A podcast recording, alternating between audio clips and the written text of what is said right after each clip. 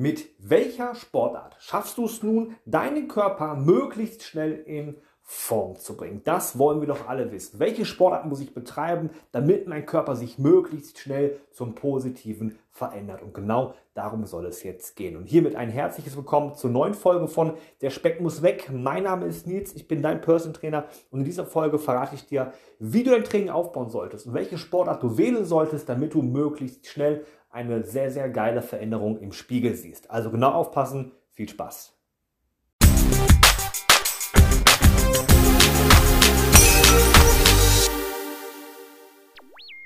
Mit welcher Sportart nun schafft ihr es, möglichst effektiv eure Diät zu unterstützen? Und mit welcher Sportart schafft ihr es, wirklich euren Körper in Form zu bringen, so dass ihr langfristig Fett verbrennt und auch langfristig nicht Gefahr lauft, in den Jojo-Effekt zu kommen. Vielleicht einmal kurz vorweg. Welche Sportart gewählt wird, ist manchmal zweitrangig. Ich hoffe, man kann das ein bisschen nachvollziehen. Ähm, es gibt ja viele Sportarten, die den Körper erstmal fordern und die auch positive Eigenschaften haben. Es soll aber jetzt wirklich darum gehen, welche Sportart und welche Art von Sport solltet ihr wählen, um eure Diät für eine erfolgreiche Abnahme äh, zu wählen. Ja, also welche Sportart solltet ihr wählen, um eure Diät zu unterstützen? Denn das ist ja nachher so ein bisschen der Punkt. Ich sehe das immer wieder, dass tatsächlich ganz, ganz, ganz, ganz, ganz, ganz viele Menschen da draußen die falsche Sportart wählen, um ihre Trainingsziele zu erreichen. Die wählen auch die falsche Sportart aus, um ihren Körper in Form zu bringen, etc. Das ist alles das Gleiche. Wenn ich die falsche Sportart wähle, bekomme ich nachher das falsche Ergebnis. Und das muss man einfach mal ganz kurz verstanden haben. Wir haben in den vorherigen Videos schon davon gesprochen, den Grundumsatz zu erhöhen mit Muskelaufbautraining,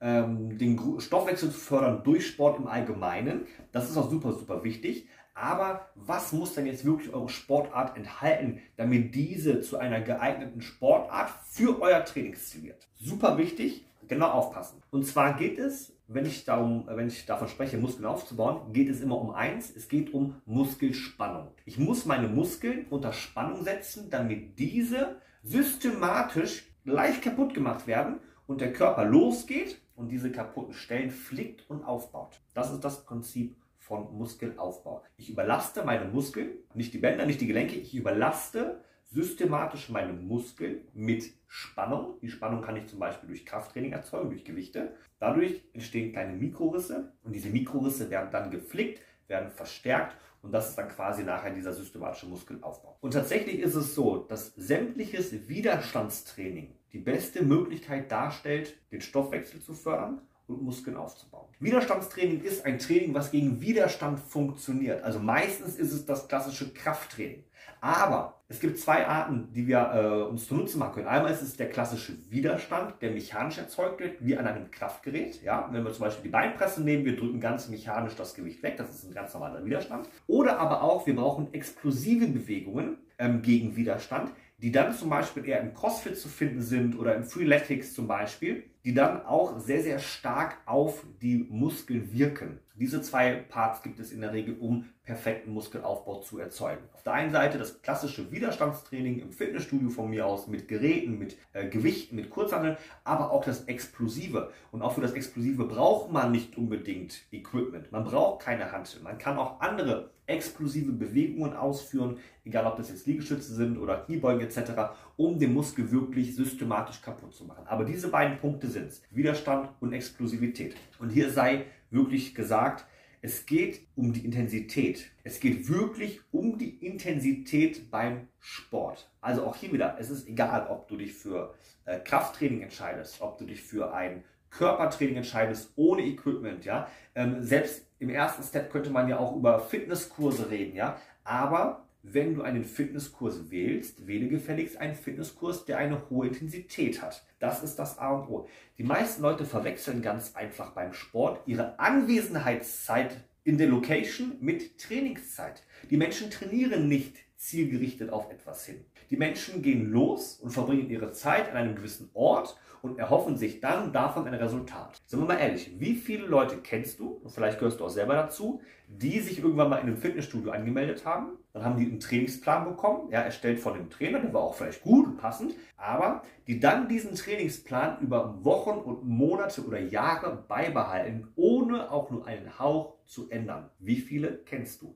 Gehörst du vielleicht selbst dazu? Das ist die Frage. Wenn du dazu gehörst, dann bravo, hast du noch nie etwas von Intensität gehört. Intensität im Training ist das, was dein Training entweder brauchbar macht oder unbrauchbar macht. Es ist immer die Intensität. Auch Sportarten wie Pilates oder Yoga zum Beispiel. Es gibt Yoga-Arten, die sind, auch Pilates-Arten, die sind viel härter als manch andere. Das ist doch vollkommen okay, sowas zu wählen. Aber auch da wieder sollte dir bewusst sein, dass gewisse Sportarten für dein Trainingsziel passend sein müssen. Lautet dein Trainingsziel, ich möchte Rückenschmerzen lindern, Perfekt. Yoga, Pilates, super. Wenn du dich erstmal wieder reinkämpfen musst, ja, weil du bist vielleicht stark übergewichtig, du hast Gelenksprobleme, kannst dich nicht gut bewegen, hey, super, versuch mal EMS oder versuch mal Aquaerobik. Auch das hat eine Relevanz. Aber wichtig, Intensität muss gesteigert werden. Ja, das ist das A und O. Sprich, wenn du natürlich am Anfang beginnst mit EMS oder du beginnst mit Aquaerobik oder auch mit Pilates und Yoga, musst du langsam systematisch anfangen,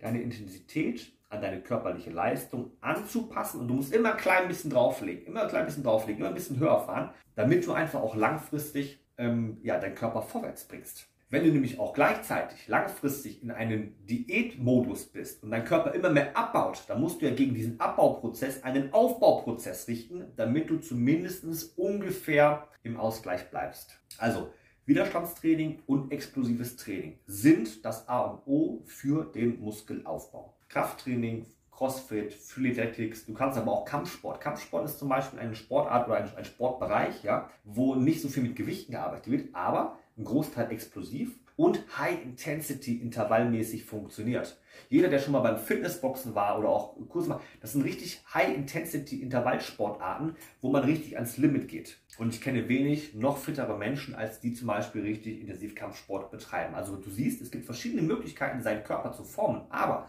du musst wirklich intensiv trainieren. Die Intensität, die Intensität ist der Dreh- und Angelpunkt, wenn es darum geht, seinen Körper zu formen, Muskeln aufzubauen und seinen Stoffwechsel richtig stark zu beschleunigen. Und hier vielleicht nochmal ganz kurz auf einen Mythos, der schon Ewigkeiten äh, herrscht. Und zwar Thema Bauchtraining. Du wirst mit Bauchtraining keinen flachen Bauch bekommen. Und diejenigen, die mir erzählen wollen, hey, ich habe durch Bauchtraining immer flachen Bauch bekommen, die wissen nicht, was sie angewendet haben, um das Ergebnis zu erzielen. Denn meistens trainiert man ja sein Bauchtraining nicht alleine, sondern man geht vielleicht ins Fitnessstudio, macht noch andere Übungen und so weiter, macht vielleicht auch ein klein bisschen Diät, lässt man die Süßigkeiten weg und dadurch haben die den Bauch flacher bekommen.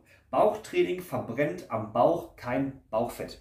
Das, wir haben keine lokale Fettverbrennung im Körper. Ja, das gibt es also leider nicht. Dementsprechend, lass es dir nochmal gesagt sein, die Intensität im Bauchtraining, ja, dass die gut ist, das ist auch absolut erforderlich, aber konzentriere die Intensität auf den gesamten Körper und nicht nur auf den Bauch. Denn Bauchtraining wird kein Bauchfett verbrennen. Ja, das wollte ich einmal noch kurz zum Abschluss sagen.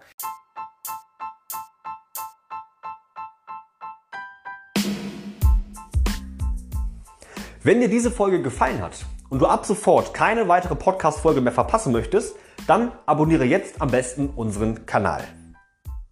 Lass uns gerne regelmäßig wissen, welche Themen dich interessieren und schreib uns deine Fragen ganz einfach in die Kommentare. Ich würde mich sehr freuen, dich auch bei der nächsten Folge von Der Speck muss weg wieder begrüßen zu dürfen.